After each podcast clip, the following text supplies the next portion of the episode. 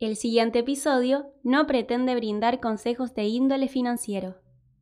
Para iniciar la, charla y para que digamos el oyente te pueda conocer, antes de pasar a preguntas relacionadas a cripto, me gustaría que si podés contar quién sos, de dónde venís, eh, cómo es tu relación con estas nuevas tecnologías y lo que quieras explayarte.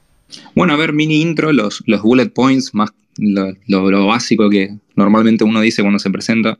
Eh, me llamo Francisco, me dicen Fran, tengo 29, soy correntino y vivo en Buenos Aires desde hace 6, 7 años, no sé, me vine en principios de 2016. Y mm, un poco me vine porque estaba buscando más oportunidades profesionales y sentía que en Corrientes estaba como bastante limitado todo. Es una provincia con casi el 70% de la fuerza laboral en, el Estado, en, sectores públicos, entonces, y, por ahí lo que, lo que fui viendo en ese momento en cuanto a lo privado no, no, me, entusiasmaba mucho. Y, y nada, estaba como, por ahí tuve la suerte de tener una compu y tener internet bastante temprano y consumir un montón de información y ver como tener como mi ventanita al mundo y ver que eso no coincidía con la calle en el día a día, entonces tenía muchas ganas de salir y conocer otros lugares. Y me vine a Buenos Aires, empecé a, tocar un montón de puertas por todos lados con eh, un poco de azar, un poco de suerte y un poco de ser muy rompebolas y, querer rodearme de gente copada.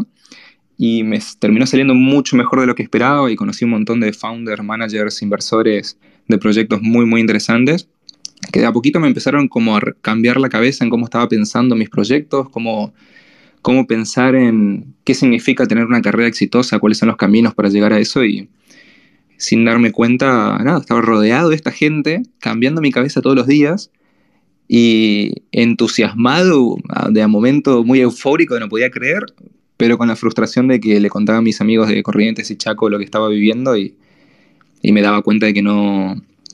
Era muy difícil transmitirlo y que no necesariamente entendían o me seguían. Eh, y ante esa frustración, lo que hicimos fue eh, armar un pseudo viaje entre amigos para que vengan ellos a Buenos Aires y visiten y conozcan a todas estas personas. Yo armé una agenda de, nada, estuvimos tres meses armando citas, qué barrios, que, no sé, vamos a hablar con esta persona acá, vamos a hablar con esta otra persona acá, en este orden, así. Y vinieron mis amigos, la pasamos bomba. Eh, nada, recontra amateur todo esto. Habíamos llegado tarde con el colectivo, llegamos tarde a la primera reunión, nos perdíamos en el subte, en una reunión, eh, en un viaje de una oficina a otra nos llovió, llegamos todos mojados, era, era bastante Fran y sus amigos haciendo cosas porque Fran quería compartir lo que estaba viviendo. Y historia larga, hecha corta, en algún momento, sin darnos cuenta, teníamos cuatro personas que nos decían, Frank, quiero vivir eso, eh, todo el mundo lo recomienda, tus amigos no paran de hablar de lo que vivieron ahí, eh, pero no tengo tres meses para armar una agenda con vos, buscar sponsor, ver cómo bancamos esto en el paso a paso. Decime cuánto sale, al, armalo vos y, y vamos. Y ahí fue que le pusimos una marca y empezamos, le dije a Sofi que en ese momento la estaba conociendo y, recién empezábamos a salir, es mi pareja y mi co-founder en Bootstrap. Y, y, nada, empezamos a organizar viajes para que la gente pueda venir de todo el país a conocer el ecosistema emprendedor de, de Buenos Aires. Y eso fue como mi acercamiento al mundo startup, al mundo tecnológico. Y también empecé a ver mucho de finanzas y en alguna parte del proceso, cuando visitamos las oficinas de Vitex, que Manu, fundador de Vitex, luego hizo un exit y se puso a construir Velo, eh, cada vez que íbamos a sus oficinas aprendíamos un montón de cripto, blockchain, bitcoin, qué es esto, la descentralización. De hecho, las visitas con ellos eran de 3, 4, 5 horas, eran las visitas más largas que hacíamos, porque Manu se remil copaba y cuando nos cansábamos de hablar sacaba las birras y seguíamos. Y, y ese fue como mi primer contacto más profundo, real, de estar con gente construyendo en la tecnología, eh, hablando de lo que era Web3, hablando de lo que es blockchain, y estando horas ahí con birras, escuchando y entendiendo cómo esta gente que construía ahí me explicaba qué estaba haciendo y de qué se trataba todo esto. Mucho antes de eso, en 2014, creo que fue la primera vez que, escuché sobre Bitcoin en Basta de Todo, la radio donde estaba Santi City. Y en 2015 compré Activismo y me fue la presentación del libro. Santi me, me firmó el libro y, Ahí lo conocí en persona. Y ese fue como mi primer contacto, pero creo que si compré, habré comprado y vendido, como que no entendía qué estaba haciendo, estaba simplemente experimentando un poco. Después recién con Vitex en 2018, 2019, ahí me fui entrando mucho más y compraba, pero más como especulación. No tenía ninguna tesis de inversión, no tenía idea de qué iba a pasar en el futuro. Era como, bueno, che, todo el mundo acá dice que compren y capaz que está bueno como poner un puchito.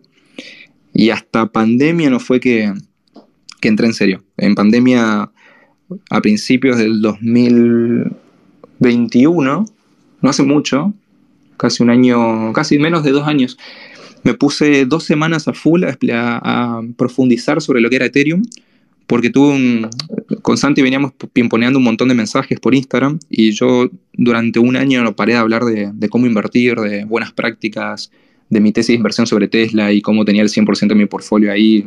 Ya van cuatro años, en ese momento eran dos.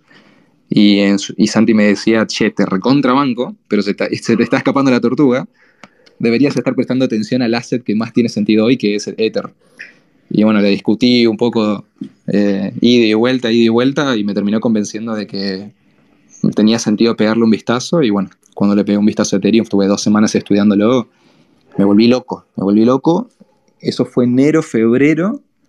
En marzo le dije a Sofi, tenemos que armar algo con cripto. No, no, no, no, hay chances de que esto no, no sea el futuro, entonces veamos cómo podemos adaptar un poco eh, por ahí la experiencia teníamos nosotros creando productos eh, educativos, en, llevarlo a algo que, tenga que ver con Web3 y armamos CryptoDrive, lanzamos creo que junio.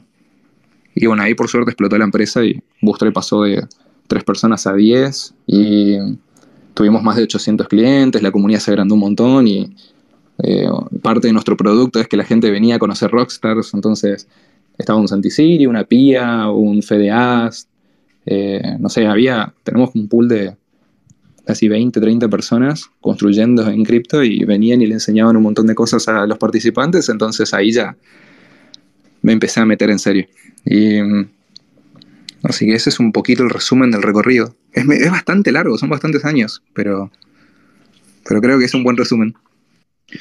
Sí, eh, genial. Ahí lo que contabas al principio, esa historia larga hecha corta, como dijiste, eh, era la, creación, imagino, de Bootstrap. Y bueno, ahí a lo último contabas eh, cómo se les ocurrió esto de CryptoTribe.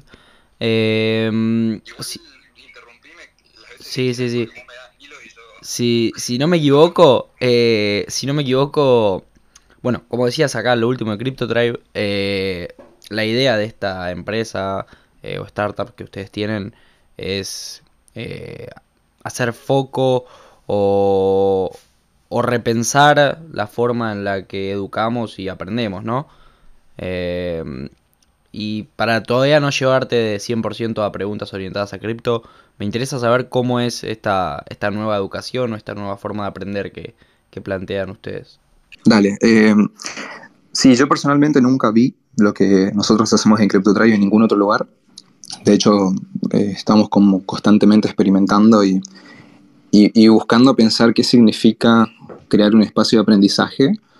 Y, por ahí vemos que en educación la mayoría de la gente no se pregunta eso. Creen que se preguntan algunos, pero en realidad se están preguntando cómo tiene que ser la enseñanza. Porque están pensando siempre en un profe o una profe que le enseñe a un alumno.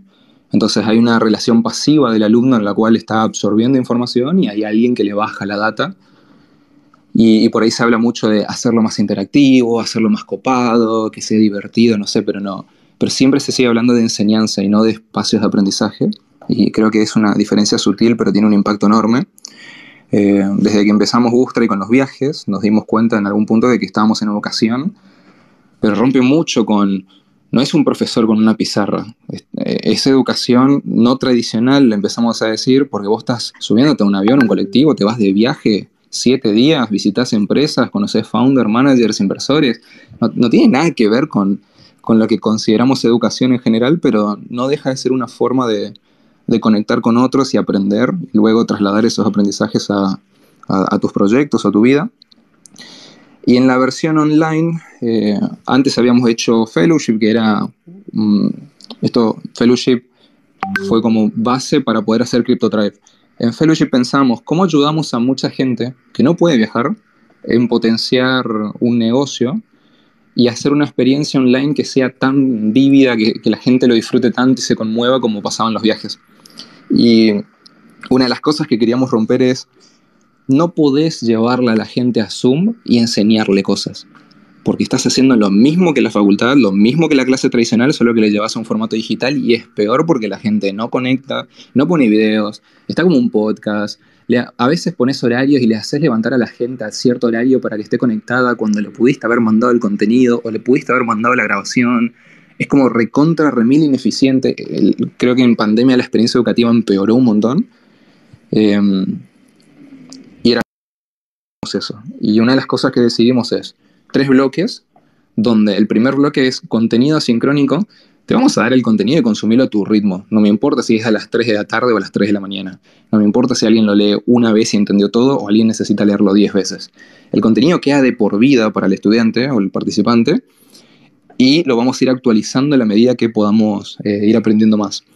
Los espacios en vivo se van a usar para dos cosas que no tienen nada que ver con te enseñamos. Tiene que ver, en primer lugar, vamos a crear espacios donde haya distintas consignas o actividades que te permitan conectar con otra persona.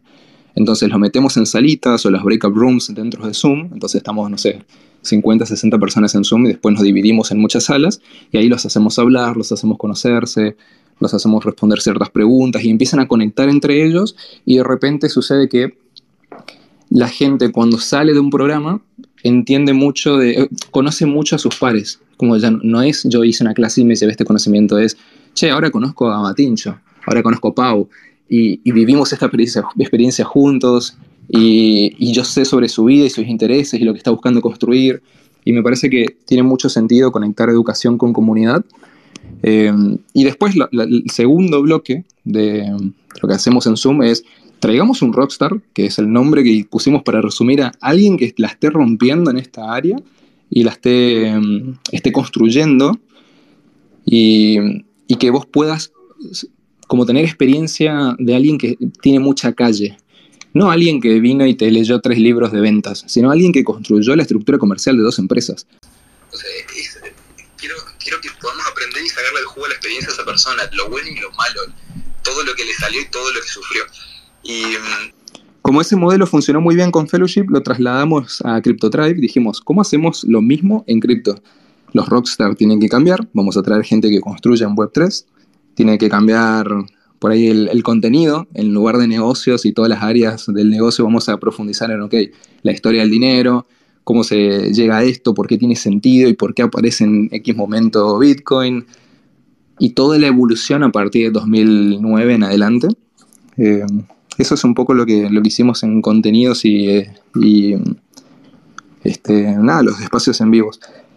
Y en Discord manejamos toda la comunidad, que por suerte es una comunidad, a partir de este tipo de experiencia educativa, se arma una comunidad con lazos fuertísimos, la gente no para de reunirse, sube fotos.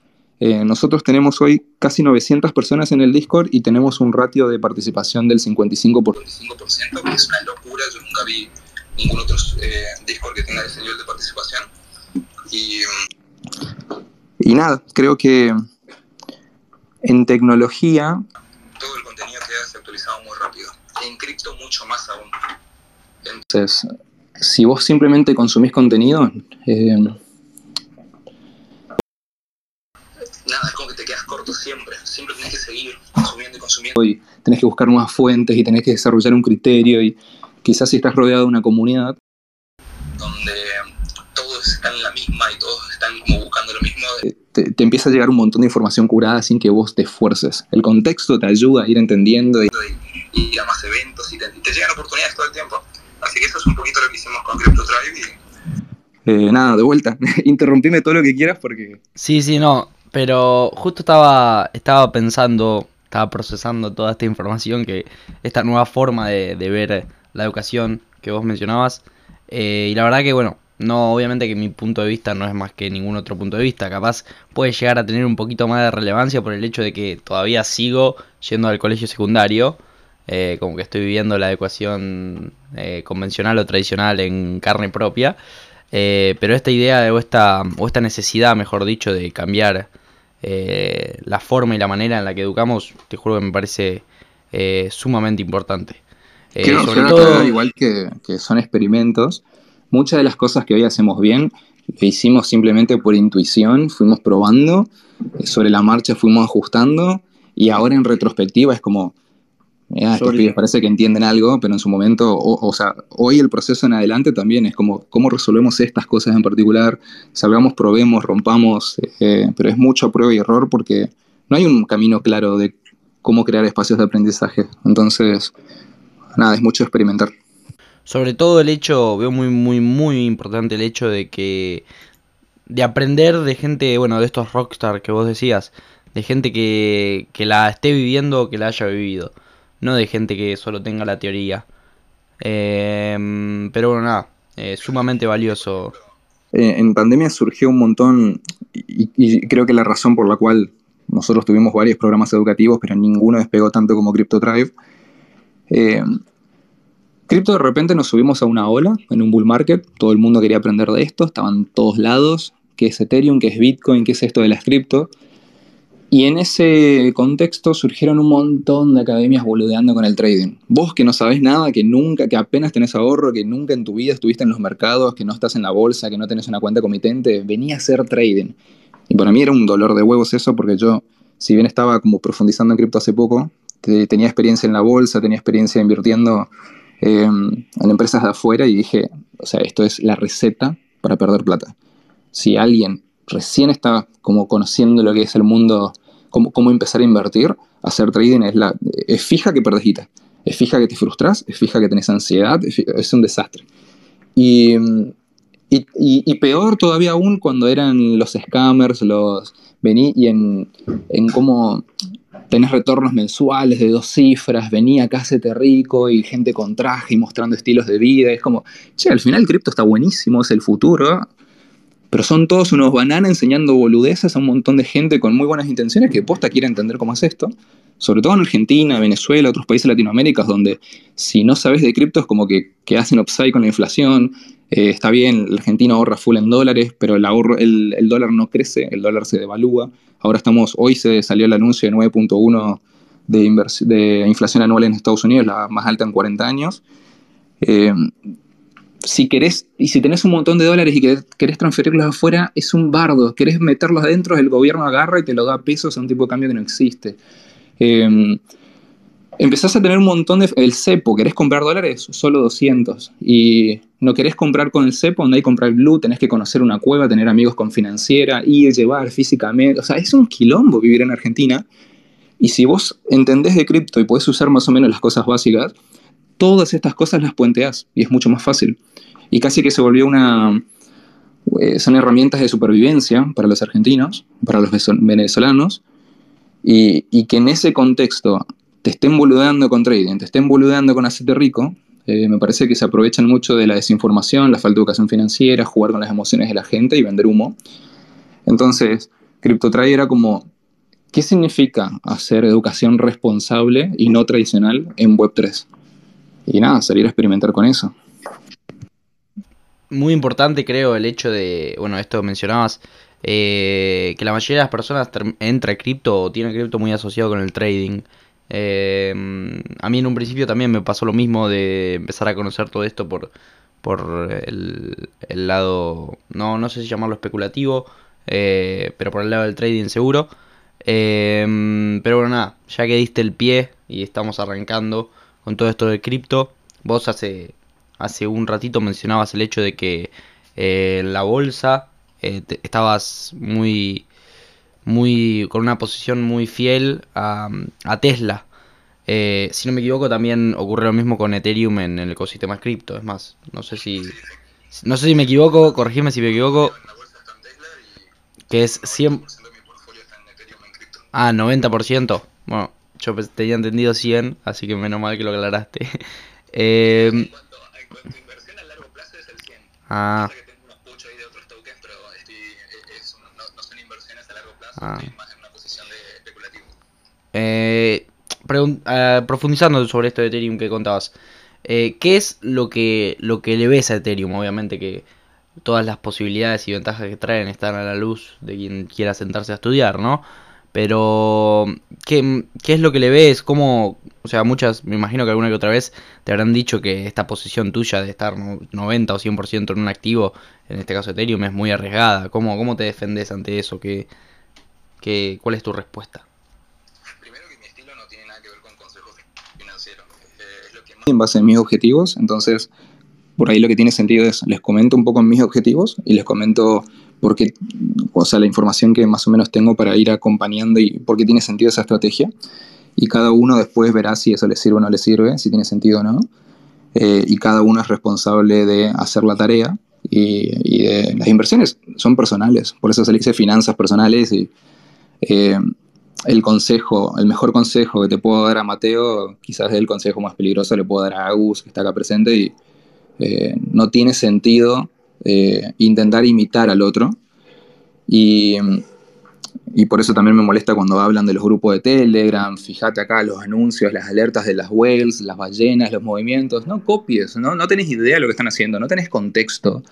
Y, y por más que tengas toda la info, el contexto, vos no sabés si tus emociones te dan para hacer ese tipo de operaciones. O ante el, el 40% de caída te recontra asustás y no sabes cómo moverte.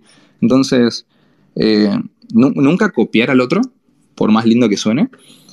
Yo lo que pensé es, yo vengo de una, de una familia donde, mira, Corrientes en su momento era la provincia más pobre del país, ahora le gana Formosa y eh, nada, es recontra conservadora, como te decía, 70% de la fuerza laboral está en el, en el, sector público, no hay muchas oportunidades y eh, es una provincia conservadora, religiosa y con todo el cariño y el amor que le tengo a Corrientes, reconozco todas estas cosas y cuando estudié comercio internacional, eh, tuve un profesor que se llama Claudio Montiel, que me, me, cambió la forma de ver un montón de cosas y él fue mi profe de geografía e historia económica.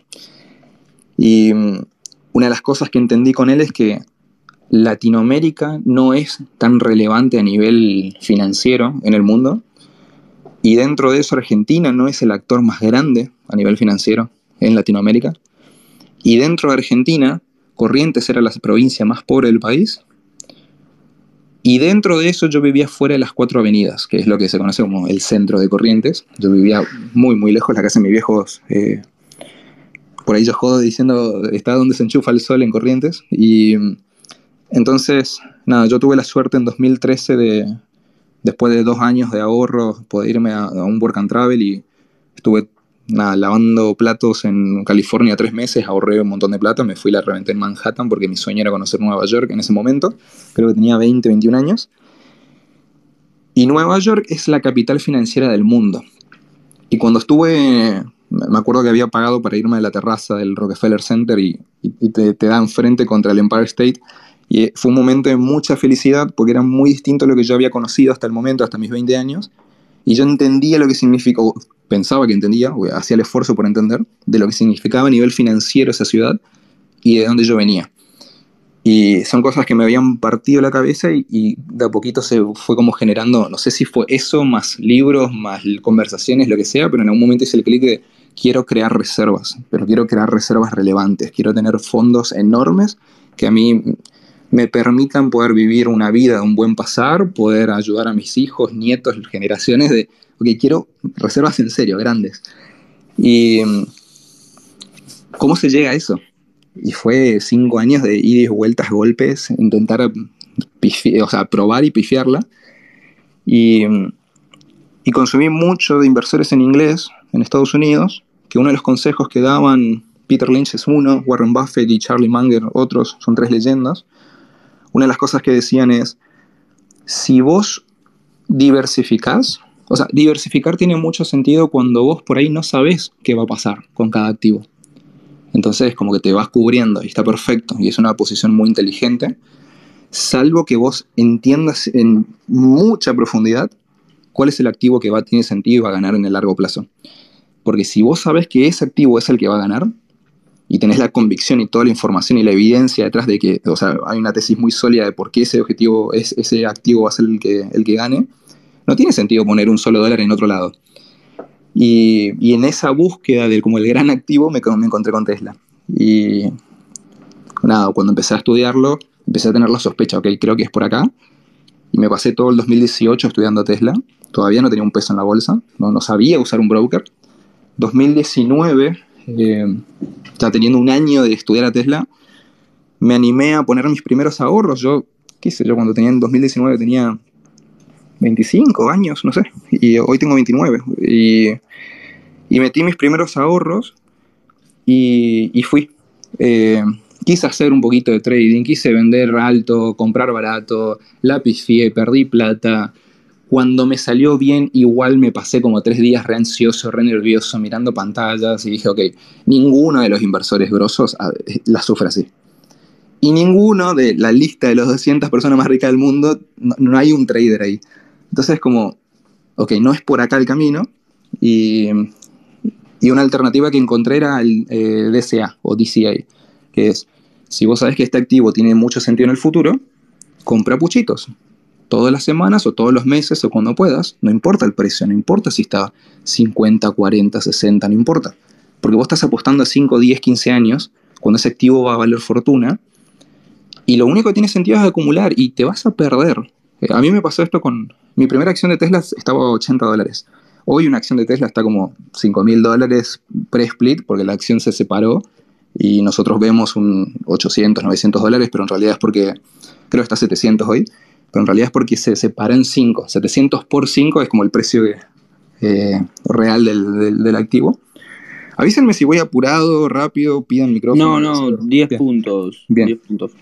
Y mm, cuestión que, de hecho me pasó, hay un, una vez que yo había vendido una acción por 350 dólares y dije, la voy a recomprar a 300 y mira cómo me gano 50 dólares y sigo teniendo la cantidad de... Cuestión que mm, la acción bajó a 311, 309, algo así, y dije, listo, sí, cerca y compro. Rebotó y empezó a subir y nunca más en la historia volvió a ese precio. Y yo me perdí la oportunidad de tener una acción entera por estar boludeando por 11 dólares. Entonces dije, ok, ¿qué se puede aprender de esta situación? Volvé al DCA, el, el trading es tentador, pero no lo hagas eh, vos no estás queriendo la ganancia en 3-4 meses, estás queriendo decir, che, tengo 25, cuando tenga 40, quiero ser la persona que tenga todas esas reservas. Entonces empecé a comprar y empecé a tener esos hábitos todo el 2000, finales de 2019, todo el 2020, todo el 2021 y hasta el 2022 también me, fui calmando un poco más y empecé a full con Ethereum, pero, pero fui comprando y, los retornos que eso me dio la tranquilidad mental de no estar mirando precios todo el día, de poder dormir tranquilo. Eh, y eso, eso es súper importante, el hecho de, poder dormir tranquilo es fundamental. ¿Qué pasa también con, eh, con, la info de por qué tenés todo el 100% y estás tranquilo? Porque a mí me pasaba todos los días, Sofi me decía, vos te levantás, tomás tu café y te pones dos horas a analizar empresas. ¿Qué, ¿Qué, onda? Y así estuve toda la pandemia. Y yo disfrutaba y la pasaba bien y no, no me parecía como... Ni, ni siquiera cambiaba mis inversiones, simplemente reforzaba, buscaba dónde me puedo estar equivocando y reforzaba algunas cosas y entender más en, en detalle. Eh, hice un, un, video de una hora y algo en YouTube explicando todo lo que yo veía de Tesla, pero es la parte 1. Tengo planes de hacer como parte 7, parte 8, porque hay mucho para bajar. Y todo eso a mí me da la confianza de, bajó 30%, está perfecto, compras más barato, vos seguís comprando. Puchitos, puchitos. Yo no tenía mucha plata, todavía no estaba Bootstrap, no tenía, no tenía mis negocios, ahora era trabajando en una consultora, pagaba las cuentas, tenía un pequeño margen de ahorro que me forzaba a, ahorrarlo porque me habían enseñado que el ahorro no es lo que sobra y mientras vos pienses que es lo que sobra nunca va a haber ahorro y conocí gente con sueldos mínimos legales que ahorraban un puchito todos los meses y gente con sueldos gerenciales que no llegaban a fin de mes. Y dije, ok, no pasa, no pasa por cuánto ganes. Y empecé a generar ese ahorro y iba todo a Tesla. O sea, pagaba las cuentas y el resto iba a Tesla. Hubo retornos de más del mil por ciento con Tesla. Eh, obviamente eso no es compré y mirá qué capo que soy, sino era hábitos de años y paciencia y educarme. Y Así que yo ahí mamé todo eso de la bolsa. Cuando vino cripto, por ahí cripto es mucho más peligroso porque te podés, puedes mover todo eso en negro, puedes apalancarte por 10, por 100, eh, puedes perder todo en horas. O sea, si vos estás apalancado, el activo no se movió como vos esperabas, perdiste el monto, te sacan la liquidación, que es la garantía que vos pusiste para poder apalancarte con plata ajena. Hay gente que se fundió y fue a cero y en horas. Entonces, como que cripto es muy peligroso en ese sentido. Eh, o sea, eso es mucho más peligroso que el trading, hacer trading con apalancamiento. Pero yo por suerte ya venía de la bolsa con estos hábitos. Y dije, ok, ¿cuál es el activo acá que tiene sentido en cripto? En su momento era Bitcoin. Y era comprar Bitcoin, tranqui, puchitos, no importa cuánto tenés, vos vas comprando. Hasta que, bueno, fui conociendo Ethereum y... Yo... Bueno, yo justo te quería preguntar esto. Yo sé que es imposible responder eh, la pregunta de qué es lo que le ves a Ethereum como el activo que en el largo plazo va a ganar. El otro día justo leía, leía a Pablo Sabatella que ponía que Ethereum es mucho más que una monedita, que, que es un software para para que hagas lo que quieras sin que nadie te pueda controlar. Eh, pero que la manera más simple y resumida posible, ¿qué, qué, qué es lo que le ves vos a Ethereum para estar tan seguro, digamos? A ver, em, yo intento siempre como simplificar todo, ¿no? A lo más humano y accesible posible. Pero justo con esto pues, voy a intentar ir así, pero puede que se me escapen algunas cosas y se vayan más a tecnicismos porque en cripto no sé, mi curso de inversiones en YouTube, en dos horas, sabes todo lo que necesitas para la bolsa, pero CryptoTrade dura un mes. O sea, en cripto necesitas un montón. Sí, no, es, imposible. Pero, em, a ver, nosotros en los 90 y en los 2000 vimos una transición del mundo de lo offline a lo online. Es decir, que todo lo que nosotros hoy, cómo consumimos información, cómo compartimos, cómo conectamos, cómo trabajamos, productividad, eh, todo lo que tenga que ver con, lo que hacíamos en el día a día, sea entretenimiento, sea productividad, lo que sea, pasó de, no ser digital a estar en Internet. Toda esa transición requirió un montón de infraestructura que hacía eh, que, por ejemplo, el Internet de 1995 ni en pedo se bancaba un Twitch, o ni en pedo se bancaba de todos estemos acá en un Twitter Space escuchando porque no te da, no el ancho de banda, no te dan los equipos, no existían los smartphones, las computadoras de pedo se van, o sea, no, había infraestructura, no se podía. Entonces, eh, entender esa transición y entender la infraestructura que eso se requirió, a mí un poquito me permite trasladar otra eh, similar transición que creo que estamos empezando a vivir en 2022, que tiene que ver con un mundo off-chain a un mundo on-chain. Estamos pasando de lo centralizado y lo poco transparente a lo que no requiere permiso, a lo que es transparente, a lo que está descentralizado y podemos usarlo sin que importe el gobierno de turno, tu banco, lo que carajos quieran imponerte. Eh, empieza a ser, tener, empezamos a tener propiedad de un pedacito de internet de manera nativa. Eh, y, un ejemplo que puede ayudar a entender esto y después sigo con lo que qué significa toda esta transición cuando ustedes, por ejemplo, me mandan una imagen por WhatsApp, el problema enorme que había con, el dinero en Internet era, si yo te mando una imagen de WhatsApp, en realidad no te estoy mandando una imagen, te estoy copiando la imagen, porque yo la sigo teniendo. Lo mismo con un audio, lo mismo con video. Y eso en dinero es, eh, imposible de gestionar, porque yo no te puedo mandar 100 dólares y ahora vos tenés 100 dólares y yo sigo teniendo 100 dólares. El gran problema del dinero digital era que siempre necesitábamos un intermediario, ya sea banco o sea un Western Union o PayPal o lo que sea, porque alguien tiene que decir, che, Mateo tiene 100 dólares, sí, listo, le podemos permitir transferir esto. Vamos a mandarlo a la cuenta de Fran y ahora Fran dice en la cuenta bancaria tiene 100 y Mateo le sacamos 100 y listo, se realiza la operación. Bitcoin lo que trae en 2009 es un software y es un protocolo que te permite hacer eso sin que haya un intermediario. Vos ahora podías mandarle un Bitcoin a alguien, o, dólares equivalentes en Bitcoin, y el software entiende qué está pasando en esta cuenta, descuenta y después lo carga en la otra cuenta, en la otra wallet. Sin gobiernos, sin bancos, y lo hace de forma descentralizada porque hay un montón de computadoras alimentando la red entonces, si vos querés apagar Bitcoin, no podés, porque tendrías que apagar, más, hoy son más de 10.000 nodos en simultáneos en el mismo tiempo a todas las computadoras. Es virtualmente imposible. Entonces, esa es la gran innovación de Bitcoin. Y cuando aparece Ethereum, traslada eso de te envío dinero a un montón de otras cosas más. Em, y ahí conecto de vuelta con la transición. Si ahora estamos pasando de off-chain a on-chain, todo eso va a requerir una infraestructura también Y podemos anticipar una demanda enorme de escalabilidad, de poder almacenar datos, de, poder hacer funcionar sistemas construidos en blockchain. Y hoy el proof of work, la forma en la que se sostiene la red de Bitcoin y la red de Ethereum, no nos pueden llevar hasta ese futuro que imaginamos sin sacrificar descentralización. Entonces, lo que busca ahora Ethereum, es y desde hace rato, es hacer una transición de Proof of Work a Proof of Stake. Y con Proof of Stake y un montón de cosas más que se están construyendo alrededor, empezamos, eh, Ethereum podría empezar a caminar o trotar hacia ese mundo que estamos anticipando.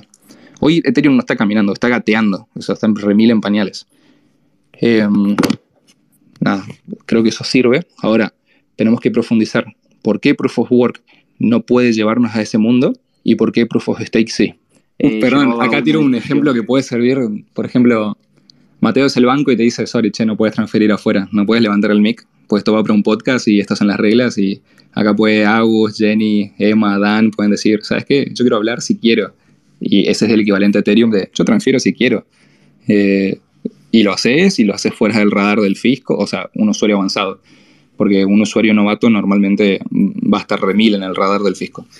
Y, y eso de poder hacer cosas sin requerir permiso de nadie es, un poco lo que tiene el valor de, no, no, no solo Ethereum, sino también Bitcoin y cualquier otra eh, blockchain que tenga sentido y no esté bien construida. Pero bueno, estamos pasando de Proof of Work a Proof of Stake.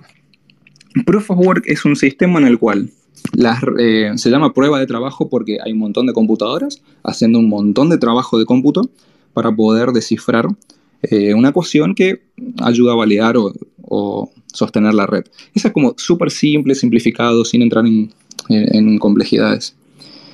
El problema es que la capacidad de cómputo que necesitas para ir validando va aumentando con el tiempo. Cada vez es más difícil y requerís más poder de cómputo, por lo que requerís comprar muchos más equipos, mucho más hardware más capaz. Incluso si se suman más mineros o más nodos que intentan descentralizar la red, también aumenta el poder de cómputo, por lo cual inevitablemente eso lleva a una centralización de los recursos. Aquel que tenga la capacidad de poder procesar más cómputo, que por ejemplo hoy Bitcoin no lo puedes minar con abrís tu compu y minas Bitcoin. Hoy hay granjas y granjas o tenés que comprarte un rig extremadamente caro con máquinas especial, especializadas para poder em, descifrar los bloques. O sea, tiende a que cada vez se vaya centralizando. Entonces, Proof of Stake es un, intento de poder llevarnos a ese futuro sin sacrificar seguridad y descentralización. Y algo que se viene escuchando mucho en redes es The Merge, que es la fusión en inglés, que es cuando Ethereum pasa de Proof of Work a Proof of Stake y es un paso absolutamente necesario para que Ethereum pueda llevarnos a ese lugar y entenderlo es complejo, hay muchas partes, mucho tecnicismo, eh, muchas cosas que se están evolucionando en paralelo y, que tienen consecuencias enormes, pero también algunas que no son necesariamente obvias y, que nos van a posicionar en la siguiente etapa de crecimiento de Web3. Y por ejemplo, a ver, eh, ¿cómo lo bajamos todavía más simple? Hoy mm, a ver, Ethereum, en, su resumen más básico, es una plataforma descentralizada de contratos inteligentes. Y un contrato inteligente es un programita que hace con ciertas características, ciertos... Cuando suceden ciertas cosas, hace otras. Y, el programita funciona de manera centralizada, pero lo más importante es que es descentralizado. Entonces, hay, hay gente que por ahí argumenta que no, porque Proof of gasta un montón de energía. Y yo personalmente es como que digo, sí, pero no, no no, estoy muy a favor de como la defensa de Proof of Stake, es que consume poca energía, porque el mundo, y esto por ahí lo aprendí mucho siguiendo a Tesla, el mundo inevitablemente va a consumir más energía con el tiempo, y esa energía inevitablemente va a ser de fuentes renovables. Así que si algún día Bitcoin consume un montón porque Proof of Work consume tanta energía, es como, sí, está perfecto. Lo importante es que esa energía sea renovable. Eh, sí, además, más allá de eso, también uno, eso parte también de, de una mirada subjetiva de qué tanta utilidad le ve, porque por ejemplo, creo que el otro día leí un dato que la red entera de Bitcoin consume menos energía que las luces navideñas estadounidenses, y la red entera de Bitcoin sí realmente tiene una utilidad. Eh, bueno, ARK Invest tiene un estudio, un análisis que en detalle de consumo energético de Bitcoin versus el consumo energético de, de la industria bancaria tradicional y la industria bancaria tradicional le gana por lejos. Ahora, es cierto que la industria bancaria tiene una, una, escala global y Bitcoin no. Bitcoin está como también en pañales. Sí. Pero si Bitcoin tuviera esa capacidad de transacciones por minuto, por segundo, si tuviera la posibilidad de reemplazar la estructura bancaria tradicional eh, y consumiera 10 veces más energía, para mí es como está todo ok. El mundo va a consumir más energía, punto. No es, no, no es una defensa fuerte para mí de pasar de Proof of Work a Proof of Stake, pero sí la descentralización. Porque si cada vez estás concentrando más, porque necesariamente necesitas más capacidad de cómputo y necesitas más capital para poder adquirir eso, se empieza a concentrar en las, en las, manos de quienes ya tenían mayor capital.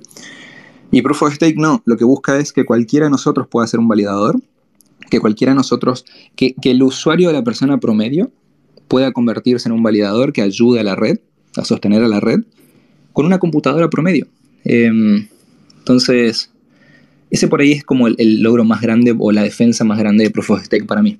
Y se hace a través de teorías de juegos, de si vos creas incentivos económicos, la gente no va a ser cagada.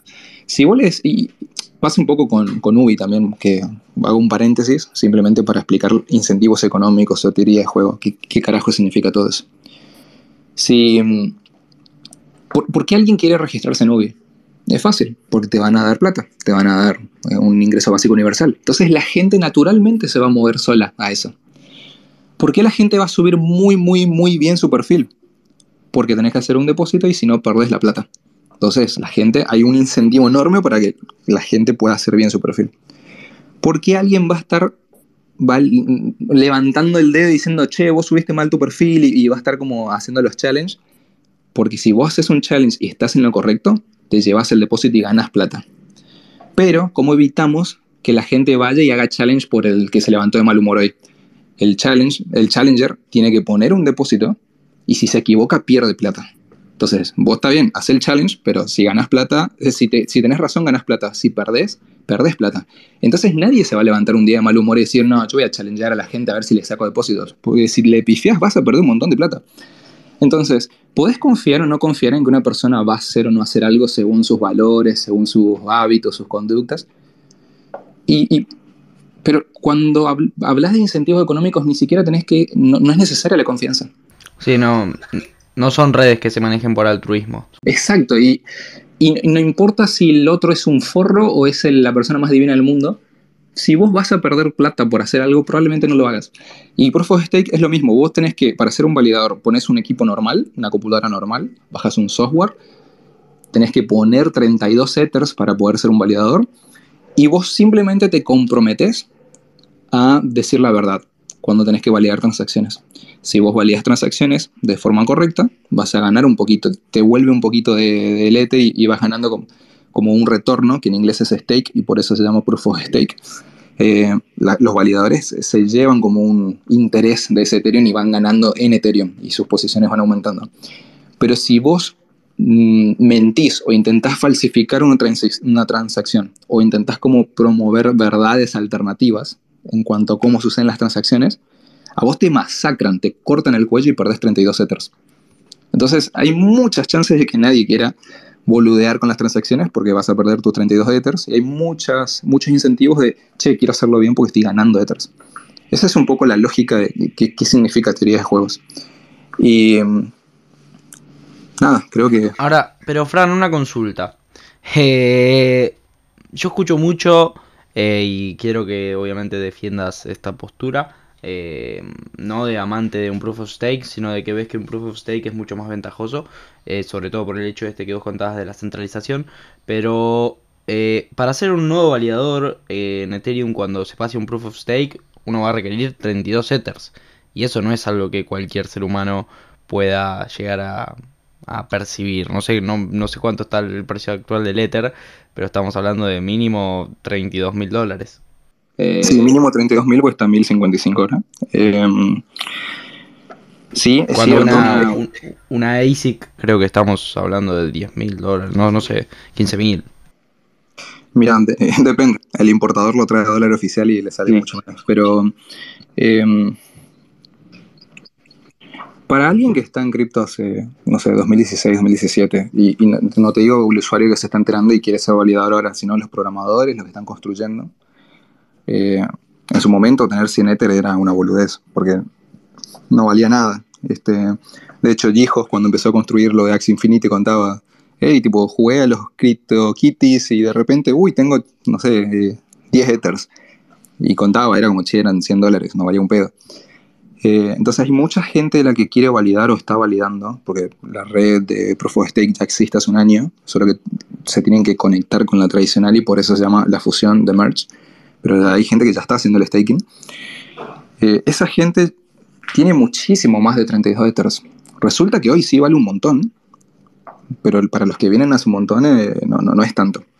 Y de la misma manera que uno quizás el promedio, no, voy a tirar algo medio burgués porque no, no sé si, si es la posición de la mayoría, pero yo estimo que si la mayoría se esfuerza y ahorra todo el año y le mete a Ether, le mete a Ether, muchas, van a tener, muchas personas van a tener la chance quizás de tener su primer Ether y de tener mil dólares de, de, de, ahorro y meterlo ahí en, en, lo largo de un año.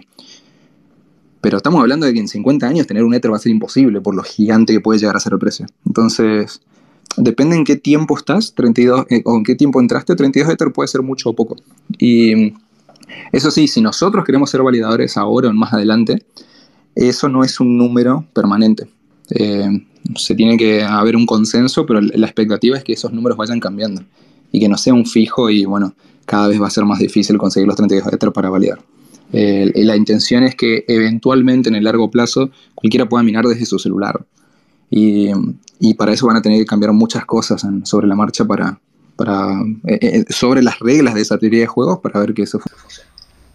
Claro, el problema, el problema para quienes, para el usuario nuevo que se quiera poner a validar transacciones, por lo menos en un principio, eh, después de cuando se, se pase realmente Proof of Stake, imagino que será el tema de, de, conseguir estos 32 Ethers. Para, como decías vos, para la persona que, que, que está hace mucho en estas tecnologías, quizás 32 Ethers no es mucho.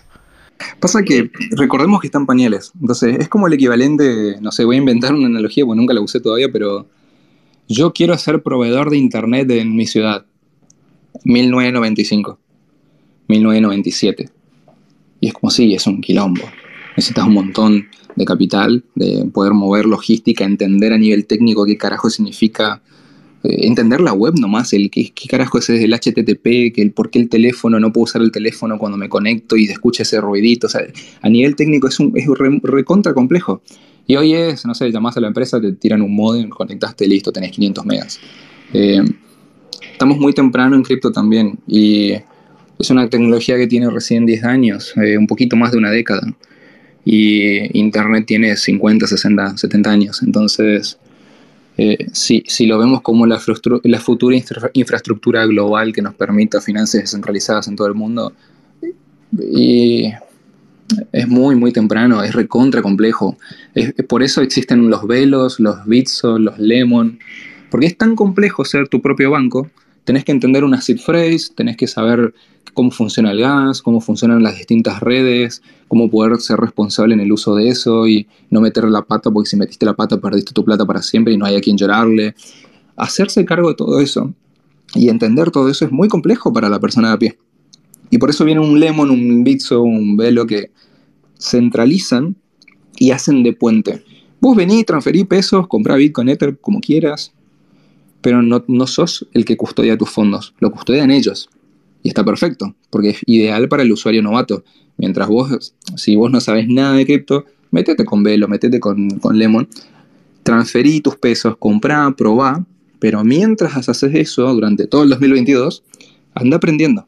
O te metes en un cripto o te vas con un Pablo Sabatella, o te vas a cualquier, o lo haces autodidacta, lo que sea, pero vas aprendiendo cómo realmente usar cripto eh, y no depender de una, de una empresa. Porque la ventaja es que es súper fácil para, para uno entrar así. La desventaja es que si mañana desaparecen estas empresas, perdiste tus fondos, porque nunca fueron tuyos. Entonces, nada, ir entendiendo eso eh, es importante porque es re temprano. En el futuro no vamos a necesitar toda esa complejidad porque va a ser súper fácil. De la misma manera que hoy usar Internet es recontra fácil. Y bueno, vos justo decías y estás eh, repitiendo esta idea de que es muy temprano, de que estas tecnologías están en pañales. Eh, del 1 al 10, ¿cuánto crees, eh, más o menos, que, no sé, actualmente la sociedad explotó o experimentó todas estas utilidades que traen estas redes como Ethereum o, Bitcoin? Somos, somos neardentales, o sea, no, sé cómo se pronuncia. Estamos en las cuevas, en las cavernas. Muy, muy optimista el, el número. No digo que no sea para, para no ser. Todas las, las, wallets hoy que existen en la red de Ethereum eh, llega a ser como un 5 o 6% de la población mundial. Pero la mayoría de los usuarios avanzados de Ethereum no tienen ni en pedo una sola wallet, tienen un montón. Eh, yo tengo cientos, algunas son para experimentar cositas con una red, otras para, no sé, lo que uso con X Infinity, otras para son fondos míos, otras son fondos, o sea, experimentas un montón con un montón de, de wallets y o sea que ese 6-7% no es tan preciso. Probablemente es, mucho menor. Es mucho menor. Y, mucha de esa gente eh, quizás está holdeando nomás cripto, no está haciendo, nunca usó DeFi, no, no, no, no, está usando protocolos. Entonces, es remil temprano, es remil complejo, es chino básico, porque estamos lejísimos de poder decir, no, Ethereum es la infraestructura financiera global, ¿qué, qué es un banco? ¿Qué es eso? No, no entiendo. Estamos a décadas de eso, es remil, remil temprano. Yo, bueno, te escuchaba antes decir esto de que Ethereum lo que permite es crear estructuras sobre blockchain, que es lo que le veías de, utilidad y de, como algo sumamente beneficioso. Eh, y leo mucho en Twitter eh, y en general en redes, eh, mucha gente como que idealiza la blockchain por sobre capaz redes con estos incentivos económicos que hablábamos como Bitcoin o Ethereum. ¿Vos crees que blockchain es, es solución a todo o blockchain utilizado por detrás con incentivos económicos es lo que sirve? Eh, hay algo que para mí se repite de lo que yo vi con, con y al principio, en el ecosistema de, emprendedor era... Eh, en el ecosistema, si vos no estabas rodeado de gente que la estaba rompiendo, seguramente estabas consumiendo humo. Y por más buenas intenciones que había en los eventos de emprendedurismo y por qué se hizo cliché la palabra emprendedor, eh, se vendía mucho humo, no por malas intenciones, o sea, la gente estaba repitiendo como loro cosas que no tenían sentido. Y una de esas cosas era, necesito la gran idea de negocios o no, yo todavía no emprendo porque no encontré la idea correcta. no importa las ideas. hay una frase de Steve, mm, Blank, o Steve Blank, que decía, Ninguna idea sobrevive al primer contacto con el cliente. No importa la idea, deja de pensar en ideas coquetas para emprender porque no, va, no es el camino. Mejor pensá en problemas, anotate una lista de los, todos los problemas que te rompieron las bolas durante las últimas dos semanas, porque detrás de cada problema hay una oportunidad de negocio y si a vos te duele eso, vos vas a empatizar con el cliente y vas a poder construir una, una solución relevante. Esa es la forma de arrancar. Y el equivalente está pasando ahora en cripto, que es eh, yo quisiera tener una app de eventos con blockchain que sí, ponele, o sea, hay utilidades como el POD, pero la mayoría de la gente arranca queriendo meterle blockchain a cualquier cosa. Y lo que estamos viendo es lo mismo, solamente que ahora en cripto, que es gente intentando emprender en cripto porque siente que es el futuro, pero sin entender cuál es el problema y cuál es la solución. Están buscando la idea coqueta. Y como buscan la idea coqueta, 99% de esos proyectos van a morir. Y hablando de esto, Fran, bueno, justo vos, volviendo a respuestas anteriores, eh, si no recuerdo, mal no recuerdo, no, lo dijiste, eh, todas estas ventajas que, estas tecnologías o estas redes le pueden aportar a la humanidad en el, en el largo plazo. Eh, vos día justo mencionabas, yo te lo había citado al tweet, las ventajas que esta, que esta industria puede traer no en el largo, sino en el corto plazo eh, vos hablabas de la libertad o especie de libertad que uno, si no me equivoco, podría llegar a, conseguir comprando USDT eh, en Argentina sin cepos, sin restricciones, sin nada. Eh, ¿Qué otro tipo de ventajas puedes llegar a, ver o, a percibir en este corto plazo, aún sin, sin haber alcanzado todas estas posibles utilidades que traen estas, estas redes? Ahí está bueno aclarar que todo lo que se habla eh, en ese sentido es futurología y, siempre la vamos a cerrar. No hay forma de predecir qué va a pasar porque, eh, por ejemplo, el mismo Vitalik que creó Ethereum dice que él nunca se esperaba los NFTs. Eh, para él los NFTs era un caso de uso que él no imaginaba. Y sucedió cuatro años después de que creó la red.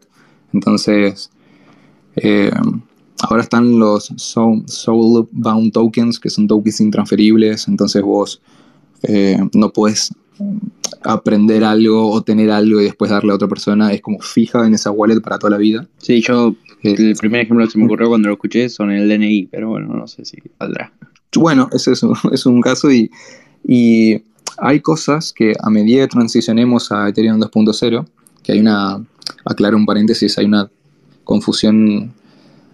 La gente cree que después del merge estamos en Ethereum 2.0 y, el merge tiene una fecha y se hace en esa fecha y estamos todos atentos a que pase.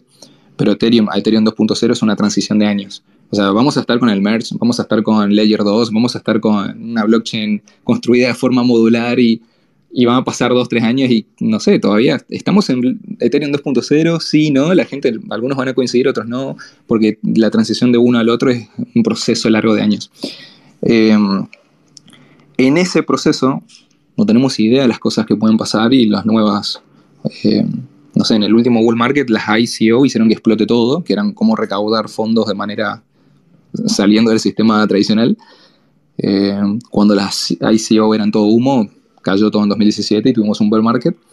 Ahora fue toda la explosión de DeFi. Wow, tenemos finanzas centralizadas, podemos hacer uso, podemos crear nuestros propios bancos que funcionen y nos permitan un montón de el préstamo, el prestar, tener retornos, eh, no sé, fondos comunes de inversión y se mueve ese capital y ahora aparecen las DAOs y podemos gobernar todo eso que, que fue explotando en 2020-2021 en algún punto también nos llenamos de scams, nos llenamos de humo, nos llenamos de proyectos que no tenían sentido, empezaron a morir un montón de proyectos que, con los que confiábamos y, después no, no, tenían sentido. Lunes es el ejemplo más grande, pero hubo un montón.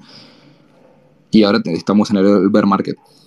No sabemos cuál va a ser el siguiente bull market, cuál va a ser el desencadenante, cuál va a ser el disparador que diga, uff, boludo, esta es la tecnología, esto es lo que va a hacer que Ethereum explote y bueno, eh, vamos a ver la siguiente ola alcista. Algunos dicen que son las DAO, pero no las dados como las conocemos hoy, sino de una manera mucho más evolucionada. Pero qué sé yo, a ver, eh, puede pasar cualquier cosa y no, no lo podemos predecir. Em, así que nada. Eh, de hecho, esta semana me crucé con The Network State, que salió hace dos semanas, es un libro de Balaji que habla de la transición de los estados-nación, son los estados de redes. Y es como, ¿qué? Y empecé a leer y me está volando la cabeza y trae un montón de conceptos que nunca pensé. Obviamente que tenés razón en esto de que no sabemos cuál es el, próximo sector que quizás haga explotar Ethereum o que, o que haga volar todo. Pero si no me equivoco, uno que estás muy metido vos es en el sector de los juegos eh, Play to Earn en, en ¿no? por, lo que, por lo que subís a redes, eh, eso das a entender. No sé si en el sector, yo estoy eh, siguiendo muy de cerca a Axi y a Sky Mavis. No sigo ningún otro proyecto, nunca lo hice. En un momento, en medio del bull market, todo el mundo me decía, fíjate, ni me acuerdo cómo se llamaba, eh, algo versus Deads, no sé, pero a mí lo que me pasó con eso es que yo empecé a mirar lo de Axie Infinity, me llamó la atención y, y empecé a ver el equipo atrás y empecé a ver el roadmap y fue como, ah, mierda, esto no es un juego. Estos tipos literalmente están diciendo hace años que están queriendo construir una nación digital y que va a tener todas estas partes, pero hoy arranca con este jueguito. Que encima este jueguito es una versión extremadamente mejorada del jueguito que había antes. Pues está el Axi B1 que era una cagada y, yo conocí como la mayoría el Axi B2, eh, que ahora está muriendo y estamos pasando a B3 que son el Axi Infinity Origin. Y dije, ok, si vos querés construir esa nación digital necesitas un montón de vueltas de infraestructura. Y estos tipos lo tenían mapeado en su roadmap y estaban creando infraestructura. Crearon la Running Network para poder escalar en las transacciones y no depender de la red de Ethereum. Crearon la Running Wallet, después hicieron la, app de Running Wallet para que esté en tu teléfono. Crearon Katana, que es un DEX para que vos puedas mover fondos y cambiar SLP por AXS, por UCDC, por lo que quieras, sin depender de nadie y sea descentralizado y funcionando 24/7 ahí. Crearon, hicieron su stake de sus distintos tokens y como todo el 2021 fue crear infraestructura. El jueguito todo muy lindo, la gente jugaba, ganaba plata, en lo que sigue, pero Sky Mavis estaba enfocado en infraestructura, no en juego. Y eso a mí me voló la cabeza e intenté pensar, ok, ¿qué tiene, eh, hacia dónde va esto? Y, y, probablemente la Running Network, Network sea como la infraestructura para todos los juegos NFTs que existen en el futuro. Y estos tipos realmente están construyendo toda la plataforma para que después muchos juegos se construyan encima. De hecho, ahora en el programa de eh, partners que tienen, habilitaron y aprobaron 10 juegos nuevos que no los crearon ellos, que lo crea la comunidad y los monta sobre la red de ellos. Así que ya estamos viendo como los primeros pasos de eso. Y dije, ok, tiene mucho sentido entrar acá me metí con fondos propios, compré mi primer Axi, pagué una fortuna porque entré en julio de 2021 cuando estaba todo altísimo, eh, pero era como, necesito aprender de esto, necesito entender, necesito interiorizarme. Yo no, por ahí no entendía, era medio fomo también porque yo no, me, encantaba el proyecto, pero no estaba haciendo análisis de, che, esto está caro, está barato, es como quiero experimentar y, quiero experimentar rápido. Y nada, me copó tanto el proyecto que terminamos...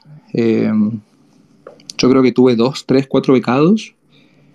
Y después le dije a Jaime y a Sofi, que hoy somos tres socios, che, quiero meter fondos de Bootstrap, quiero abrir una nueva unidad de negocios con, con Axi, armar becas. Salimos, levantamos inversión, levantamos eh, 50 mil y pico de dólares, armamos 40 y pico de becas y tuvimos una comunidad hermosa jugando, compitiendo. Algunos de ellos luego se metieron en el equipo, Leo, Tade, fueron, Leo fue top 1800 mundial de Axi, Tad era top 4000, o sea, eran bestias jugando. Fueron los Axi managers que gestionaban la comunidad, los coacheaban, se armó algo muy, muy lindo. Y mi proyección era, esto es un negocio de acá cinco años. Em, y eso es un poco lo que vi con, con Sky Mavis y Axi Infinity. Entonces, nada, yo, sigo hoy, sigo todo el tiempo. La semana pasada me compré Milan, lo conté está haciendo staking, sigo el proyecto, vi que Hacks Infinity sufrió el hackeo más grande de la historia de cripto, 600 millones. Tardaron 20 días en levantar capital para reponer eso. Eh, volvieron a habilitar hace 3, 4 semanas eh, el DEX de ellos para que la gente pueda seguir metiendo y sacando fondos. Eh, hay proyectos super, empresas super sólidas detrás. Origins, cuando salió el nuevo juego, era aburrido, era un embole, andaba para el orto. Ahora hicieron una actualización que dejaron sin funcionar el juego tres días y la gente, todos los creadores de contenido están diciendo, boludo, ahora sí es divertido, ahora es real competitivo, ahora tiene sentido Origins y es como que la gente se está metiendo a full. Va a tener olas. Yo cuando me metí, eh, no sé, los Axis estaban 500 dólares y me crucé gente en redes sociales que me decía, boludo, yo me metí en Axi el año pasado cuando no le conocía a nadie, compré a 10, 15 dólares mi Axi, lo vendí a 50 y me sentí un capo y ahora están 500. Entonces dije, ah, esto que yo estoy viendo 500 estuvo 10, 15 en algún momento. Hoy lo estamos viendo en 7, 10, 15 dólares también, pero no es la primera vez. Y para el que no miró lo suficientemente a profundo o para atrás, dice, ah, Axi murió, porque es un jueguito. No es una plataforma, no veo la infraestructura, los precios estaban altísimos, la gente ganaba plata, ahora todos se fueron, se murió el entusiasmo, está todo re barato. Y eso te puede llevar a una conclusión equivocada de que Axi murió. Y para mí es, mucho más que el jueguito. Eh, así que tenemos Crypto Drive como su submarca de Bootstrap para lo que sea cripto. Tenemos el programa introductorio. Tenemos la unidad de Axie Infinity. Hoy, por supuesto, no es tan rentable como antes y los becados están todos en pausa y si quieren jugar, juegan y le damos el 80%. Si no quieren jugar, está perfecto. Eh, pero creo que tiene mucho futuro, tiene mucho sentido seguir de cerca eso y ver cuáles son las formas de, capitalizar. Y bueno, justo muy, diste una explicación, la verdad, genial, extensa todo, pero me faltó aclarar que, bueno, los juegos Play to Earn, para quien no sepa, si hay alguien que no sabe, claro, que son... Eh, nada, que los juegos Play to Earn eran juegos eh, que estaban construidos sobre en este caso ACHI sobre la blockchain de Ethereum, que por los cuales ganabas eh, dinero. Eh, que no sé lo que es lo que querías decir. Decir. hay algo muy importante acá. Cuando Axie aparece y te permite a través de NFTs ser dueño de tus bichitos, eh, porque en otros juegos vos podías jugar durante 3, 4 años, primero no ganabas un peso. Y segundo un día mañana, de hecho así fue que nació Ethereum porque Vitalik estaba jugando un jueguito, creo que era World of, eh, Warcraft, no sé, no, no, tengo ese lado gamer de, esa época. Y, Y un día, lo que a él le costó meses de esfuerzo en conseguir cierto ítem, creo que era una espada, de un día para el otro, chau tu espada, la No, no, era un personaje, yo esa historia la tengo, era, era un personaje que le había conseguido su personaje favorito y era Warcraft el juego. Sí. Bueno, y con, con vos primero tenés, eh, vos sos dueño de los tokens que ganás y los puedes vender en el mercado. Y la razón por la que alguien te va a comprar es porque ese mismo token te sirve para hacer otras cosas en el juego. Entonces hay gente que lo quiere comprar. Y ahí es que tiene sentido el cómo gano plata con un jueguito NFT. Y porque hay un caso de uso y un caso. Hay- o sea, hay un una razón por la que la gente quiere eso y necesita eso para jugar en el juego. Y hay otra gente en el juego creando eso. Y bueno, tenés oferta y demanda, compra-venta. Y, y vos sos dueño del NFT, sos dueño de que, que en algún futuro te va a servir para 100 juegos. Hoy te sirve para uno nomás, que es Axie. O dos, Axie que está muriendo y Axie Origins que, que están haciendo.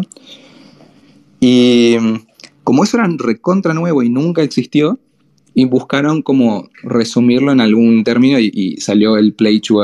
Y era como, genial, tiene mucho sentido. Pero así como el emprendedor, que es una palabra ya recontra devastada, el play to se empezó a recontra devastar porque la gente lo empezó a usar muy mal, que era, creo un proyecto, pongo retornos insostenibles, atraigo un montón de gente, luego ajustamos y como la economía no estuvo muy malseada, los proyectos mueren y hay también muchos scam y... eh, se crearon con eso un montón de modelos insostenibles que dañaron la imagen del Play to. Entonces, y, esto es una de las discusiones que yo tengo con Pablito Sabatella, que él dice que el Play to es insostenible, y yo coincido, pero eso no significa que Axie Infinity sea insostenible. Y la mayoría de esos juegos, ese modelo es, no es sustentable, no tienen futuro. Entonces, ¿qué hizo Axie ahora que está transicionando, y constantemente está transi- transicionando modelos más sustentables mientras experimentan? Le cambiaron el nombre y dijeron Play and Earn, y ya no es más eh, jugar y ganar, es ju- eh, jugar para ganar, es jugar y ganar. Si vos querés jugar Axie Infinity Origins, el nuevo juego, no tenés que gastar un peso. Te vas a la página, descargas el Mavic Hub, em, te haces una cuenta y jugás. Tenés tres Axies gratis de regalo. Y jugá, y jugá, y probá. Si te gustó, si crees que es divertido y querés meterle a eso, podés ir y comprar tus Axies para jugar en serio, no la, tipo la, la parte de muestra gratis. Y cuando juegues en serio, te van a dar un montón de premios hoy ya en XS. Hay premios de hasta 8 mil dólares para los, los tops. Y como hay poquita gente jugando en comparación al año pasado, hay mucha gente que con relativamente poco esfuerzo puede ganar un montón. Y pronto, cuando se haga la transición full a Origins, van a tener los SLP y va a ser la vuelta a, a generar SLP y ganar con eso. Pero ya no todo el mundo por jugar y meter un bot o por estar tocando un clic todo el tiempo y boludear va a ganar plata. Solo van a ganar aquellos que tengan habilidades. Y, eso es un modelo mucho más sustentable donde muchos juegan, pocos ganan. Y los que ganan, ganan en base a sus habilidades. Y nada, todo eso está pasando. Y lo gracioso es que está pasando para mí en la cara de todo el mundo. Y son muy pocos los que se dan cuenta. Vos ya comentabas esta, esta opinión tuya de que Atsi ya está alcanzando esta sustentabilidad o, por más que le quede un poco ya está ya está en gran parte eh, bajo un modelo sustentable. Pero ¿crees que es muy difícil que otros proyectos el día de mañana puedan alcanzar realmente esta sustentabilidad en el largo plazo? Obviamente proyectos eh, Play and Earn. Me río porque yo siento que tengo como el ojo eh, un poquito entrenado para bien y para mal de ir buscando como quiénes son los ganadores.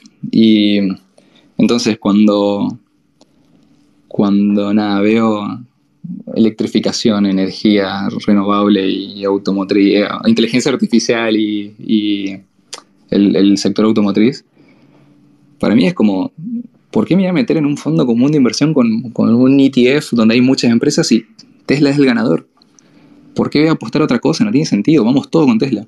En cripto hay un montón de blockchains que es, hay un meme de, en Tesla es la competencia está viniendo, de, competition, competition is coming, que es un meme de, che, hace 5, 6, creo que ya son como 7, 8 años, que todo el mundo dice, le vamos a competir a Tesla. Flaco, no existe nadie. Tipo, no existe nadie, no va a llegar. Todas las automotrices están ¿Cómo? muriendo, están ahí atadas a Biden intentando agarrar subsidios, récord histórico de deuda, tienen un ejército de empleados, eh, ingenieros, en, expertos en motores a combustión que no entienden nada de baterías y de software. Tipo, es game over, ya- Tesla ya ganó. es cuestión de tiempo Sí, a que más gente se dé cuenta. El Perdón, paralelismo con, con cripto sería los Exacto. Ethereum Killer.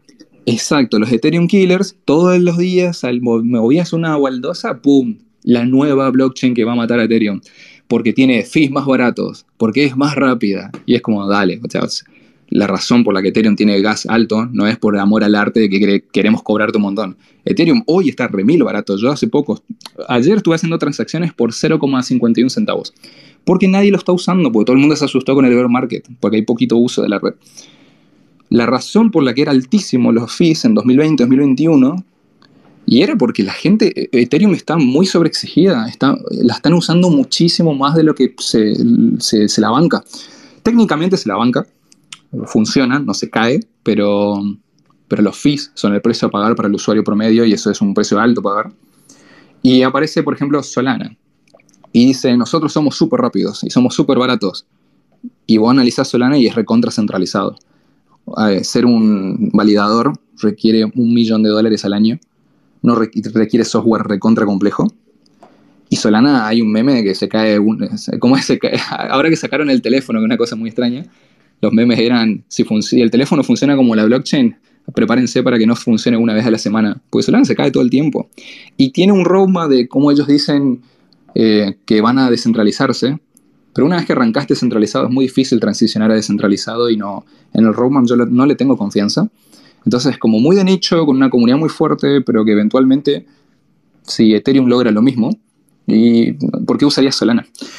Eh, lo mismo con un montón de alternativas.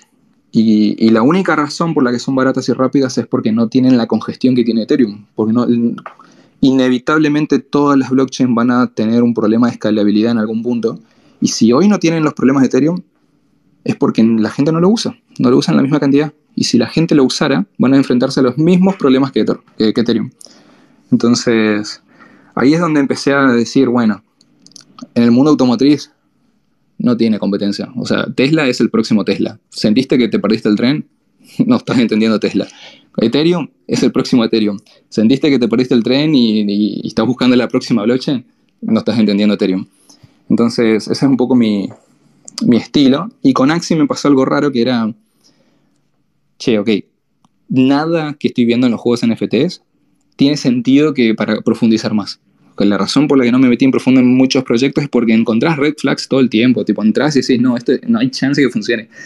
Y lo único que veo en Axie es que construyen y construyen y construyen infraestructura por encima de un jueguito. Eh, entonces digo, ok, nada, si tengo que ir en los jueguitos NFT, voy todo a Axie. Si tengo que ir en cripto, voy todo a Ether. Si voy. Incluso Ether se está transformando en, en un bono, en moneda de cambio que necesitas para usar los, los protocolos. Y. Ay, no me acuerdo cuál era el último, porque es un triple point asset. Que, o sea, vos crees Bitcoin porque es limitada, la, va, a valer más porque es limitado. Ether lo va a hacer después de merge. Eh, necesitas algo tangible, algo, aunque sea intangible, que tenga un uso real, porque Bitcoin no tiene un uso real. Eh, en Ethereum es recontra. Si vos no tenés Ether, no podés usar los protocolos. Entonces ahí tenés un uso, o por más que sea intangible, es un uso real. Y se va a usar como bono, eso es entrar en complejidades técnicas, pero básicamente, a ver cómo lo resumo esto. Si con The Merge y con las distintas actualizaciones, lo que tiene que pasar es que la emisión de, de Ethereum, porque tiene una emisión del 5% anual, disminuye un montón. Y la quema de Ether, que hoy se quema y desaparece Ether cuando vos lo usa- usas la red de Ethereum, que es más o menos del 3% anual, se balancean y tenés en algunos momentos, o en la mayoría de los casos, un, un ratio negativo. Eso significa que el Ether que se va a crear es menor al Ether que se quema. Por lo tanto, como Bitcoin tiene 21 millones y nunca habrá más de 21 millones, en Ethereum empieza a ver como no solo que es fijo, sino que es negativo, cada vez hay menos. Aumenta la demanda, aumentan los casos de uso y cada vez hay menos Ether. Eso tiene que ser una explosión en el precio en el largo plazo y por eso se le dice sound money a Bitcoin, como que es un término en inglés de dinero, no, no sé cómo se traduce eso, porque ultra sound money es dinero deflacionario. Y es como los gobiernos emiten, emiten, emiten sin final. Sí, pueden emitir a antojo. Y por eso la inflación. Bitcoin no puede emitir. O sea, se va emitiendo, pero en el software dice que cada vez se va emitiendo menos cada cuatro años y que cuando llegue a 21 millones se terminó la joda. Y, y vamos a usar satoshis, no bitcoins. O sea, el Bitcoin, Bitcoin va a quedar como esa imagen recontra grande, ese monte gigante. Y con Ethereum es un paso extra. Cada vez va a haber menos Ether. En un contexto de eh, demanda creciente, creciente en forma exponencial, con mayores casos de uso. Entonces, por eso es que tengo a largo plazo el 100% de mis fondos en Ethereum. Y si, conseguí, si, si consideramos todo lo que es cripto, tengo un 90% porque estoy muy fuerte también en Axie. Bueno, la verdad, Fran, para ir terminando, me, me dejaste una, una frase que, que me van a prender fuego el Space. Eh, más que nada, dijiste Bitcoin no tiene utilidad alguna o no sirve para nada. eh, teniendo un montón de. Bueno, veo acá en, en el Space un par de Bueno, Bitcoin. perdón, pero igual porque esto está grabado donde recontra ba- banco Bitcoin. Y, y no es que diga no sirve para nada, sino de una de las críticas más grandes ahora de Warren Claro. Buffett que se hizo viral es si me dieran Sí. todo el Bitcoin del mundo por 50 dólares no lo agarraría porque ¿cuál es el uso? Si yo compro un terreno lo alquilo y si yo tengo Bitcoin ¿qué mierda hago? Y tiene razón, tiene un punto. Eso no significa que no tenga sentido invertir en Bitcoin, pero si estás buscando que el activo intangible tenga un uso real, sorry hermano, sin Ether vos no puedes funcionar, usar la red de Ethereum y todo este mundo descentralizado. No se puede, necesitas Ether. Entonces ahí tenés un uso real. Y eso es algo re interesante. Bueno, ahí me permito disentir, ¿no? No sé si. Porque de la misma manera, sin Bitcoin no puedo usar la red de Bitcoin. Y la red de Bitcoin lo que me, lo que me permite, al igual que la red de Ether, es eh, poder autocustodiar mi dinero y transferir. eh, realizar transferencias insensurables y de forma descentralizada. Pero, bueno, eso ya es- No, no, eso son comparto. dos, dos puntos de vista. Bueno, para terminar, Fran, y no, no robarte más tiempo, Eh, decimos no sé re, si querés. hora y media. Sí, una hora, y, una hora- casi hora y media. Eh, no sé si querés eh, comentarnos a dónde te pueden encontrar, eh, dónde pueden encontrar el que esté interesado en esto de Bootstripe, CryptoTribe, el que quiera aprender sobre cripto. eh, Dale. Eh, primero, yo soy medio nuevo en, en Twitter. Recién este año le empecé a dar bola y de a poquito le voy agarrando el- la mano el lenguaje. Soy más nativo de Instagram, eh, entonces el que me quiera hacer clic en mi perfil acá, en mi descripción ahí del perfil tengo el link de Instagram y en Instagram es donde tiro data todos los días. Hago como mi descarga ahí de lo que sea que quiera compartir en historias. Y ojo con las cuentas falsas, todas las semanas me llega que hay una cuenta falsa nueva. Si yo, te, si yo no te sigo y de repente te empecé a seguir y te escribo, hola, ¿cómo están tus criptoactivos? ¿Son bots o son estafadores? No les des bola. Mi perfil original es el que está el enlace acá en mi cuenta de Twitter y bueno, ahí en Instagram comparto, comparto todo. De a poquito voy a ir compartiendo más en Twitter. eh, y si no, bueno, nuestros productos están en boosttrade.com, también está todo ahí en, en mi perfil.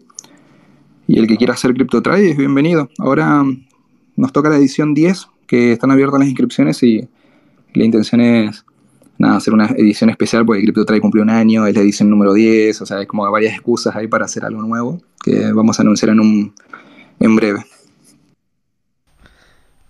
Bueno, Fran, eh, muchísimas gracias por habernos brindado eh, no solo el tiempo, sino también los conocimientos. Eh, buenísima la charla, la verdad que quedó genial, eh, la disfruté mucho. Eh, espero cruzarte, imagino que vas a la, a la conferencia de Ethereum en, en agosto. eh, en Buenos Aires. Sí, sí, vamos con todo el equipo y eh, nos van a haber sorpresas ahí, de Bootstrade en el evento. Buenísimo. Eh, bueno, repito, muchas gracias por el tiempo, Fran. Y por los conocimientos. A vos la Fran invitación, dijo dónde lo pueden encontrar.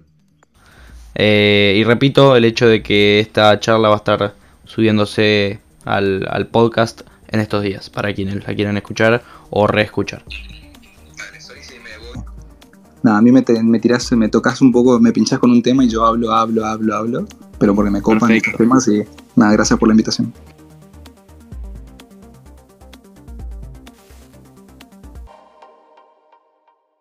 Escuchaste Revolución, un podcast original para Spotify. Guión y conducción, Mateo Cuoteri. Música original, Gabriel Pietronave. Producción, Leonardo Pisani. Locución, Camila Aranda.